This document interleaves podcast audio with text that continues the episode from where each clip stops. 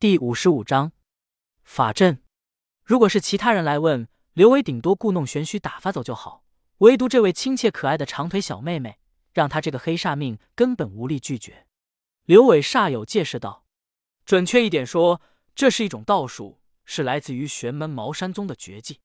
猪猪，你晓不晓得道术是什么？不知道，是电影里那种飞来飞去的法术吗？非也非也。”刘伟装模作样的抚了抚下巴，按着老仙和师爷的话照本宣科道：“飞来飞去的东西都是障眼法，看着玄奇罢了。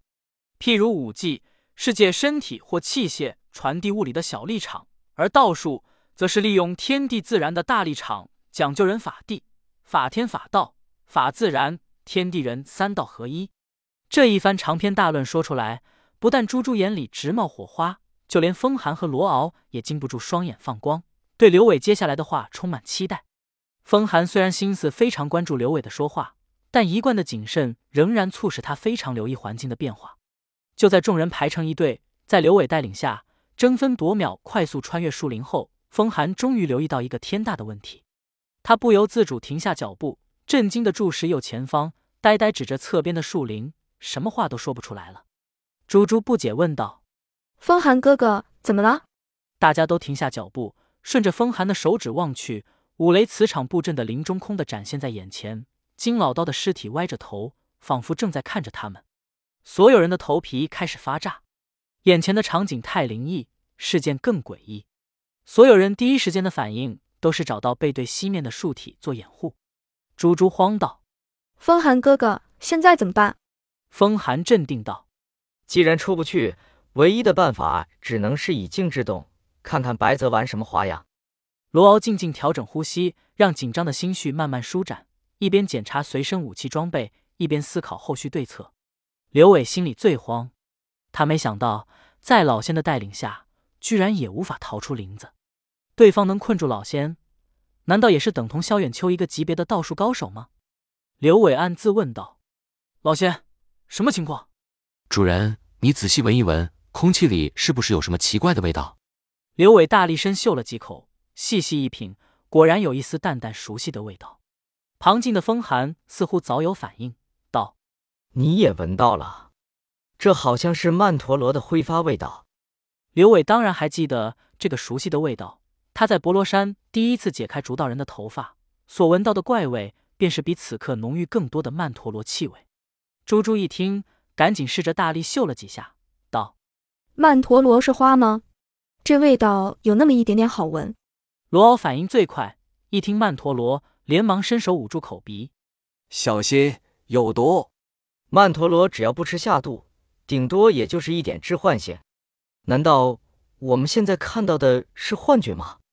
风寒一边犹豫着，一边向金老刀的尸体位置摸索过去，准备一探究竟。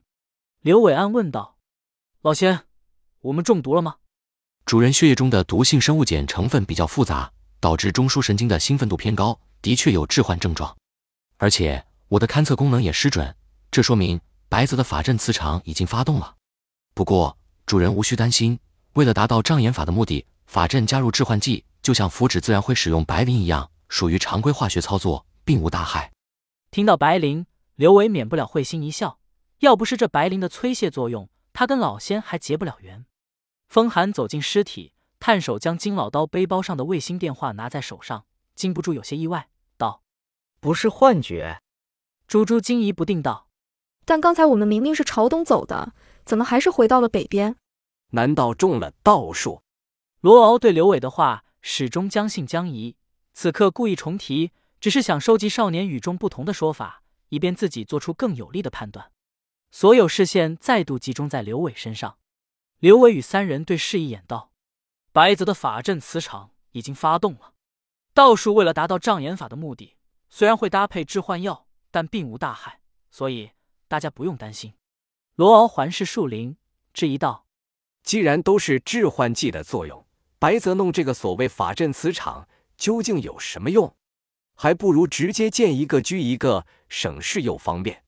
如果我们同时跑动的话，狙杀无法兼顾。”不符合黑榜杀手不留活口的习惯。说着，风寒淡淡一笑，话头一转道：“当然，我相信罗少尉问这话，并非没有战略实践的表现，只是为了更好的了解自己的目标。毕竟，只有知己知彼，才能达成所愿，对吧？罗敖凛然一惊，看向风寒的目光骤然转冷。真没想到东周还有你这号人物。不过奉劝一句，年轻人锋芒太盛，没什么好结果。大敌当前，咱们都是一条绳上的蚂蚱。如果个怀心思，做不到合作无间，结果不言自明。所以大家最好坦诚相见，否则还不如分道扬镳。免得旁生枝节，夜长梦多。猪猪听出风寒话里的警示意味，牢牢盯住罗敖，手里枪攒得更紧了。罗敖感受到身边三人成虎的气势，冷哼道：“合作无间，别说的好听，你们三人什么关系，我都不知道。既然坦诚相见，就别针对我。咱们大家难道不应该自我介绍，相互熟悉一下吗？”老罗这话也没毛病。刘伟决定缓和一下紧张的气氛，道：“我先来吧，在下大名刘伟，道号小石，来自婺州，学道博罗山。因为得罪周子昂，被萧家栽赃嫁祸，正在被通缉。跟风寒和猪猪今晚还是第一次见面，怎么说呢？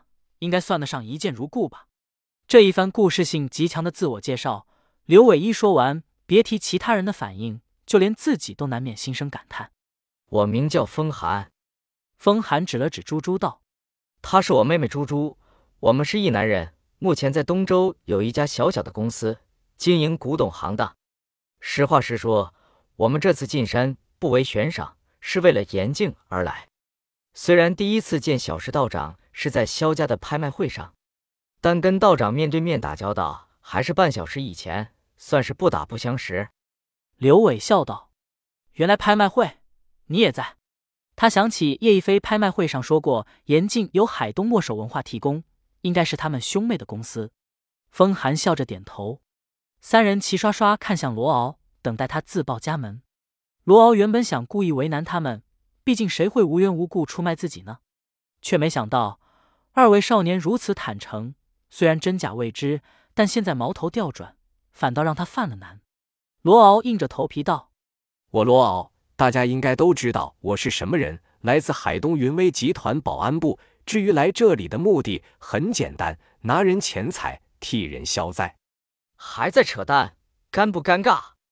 风寒失笑道：“罗少尉，今晚机会就在眼前，能不能把握，还得看咱们大家的配合。你倒好，居然还藏着掖着，怎么？难道准备拿我们垫底？你躲到最后出手捡便宜？你这是看不起谁？”优寿白泽吗？刘伟和猪猪听不懂话里的意思，各自纳闷。罗敖知道瞒不住风寒，对方显然将合作与否的选择权压注在己方的态度上，他没得选。谁能想得到，优寿白泽竟是闻所未闻的道术高手？如果有飞刀少年和小道士帮忙，应该还有一搏之力；否则，指不定就送人头了。罗敖叹口气，只能说出心里的小九九。唉，风寒老弟既已猜到我的打算。我就不隐瞒了，说出来也不丢人。黑榜对于我们这个行当来说，就像艺术的最高殿堂，一直有着无以名据的吸引力。换句话说，在业内混的，大家都想进入黑榜排名，除了数之不尽的财富，也是至高无上的荣耀。杀手，艺术的最高殿堂。刘伟差点喷饭。风寒插口道：“小石道长可能并不知道自己跟黑榜的关系。”所以我插个话，简单说一说。风寒寥寥几句，将网上生死局和黑榜杀手的事情一一说了出来。刘伟这才如梦初醒，恍然大悟：“我说嘛，周子昂才给了几百万，怎么会吸引杀手殿堂的高手加入？搞了半天，全是这个网上赌盘吸引来的。”罗敖接话道：“我原本以为只是个普通的悬赏任务，直到肯定黑榜会参与，这才彻底改变了主意。”决定用猎物来做猎物，目的只有一个：时刻做好准备，等待黑榜高手的出现。罗敖摇头一顿，叹了口气。猪猪和刘伟听得正起劲，焦急等待下文。只有风寒一早看穿答案，不以为意的摆弄手中的卫星电话。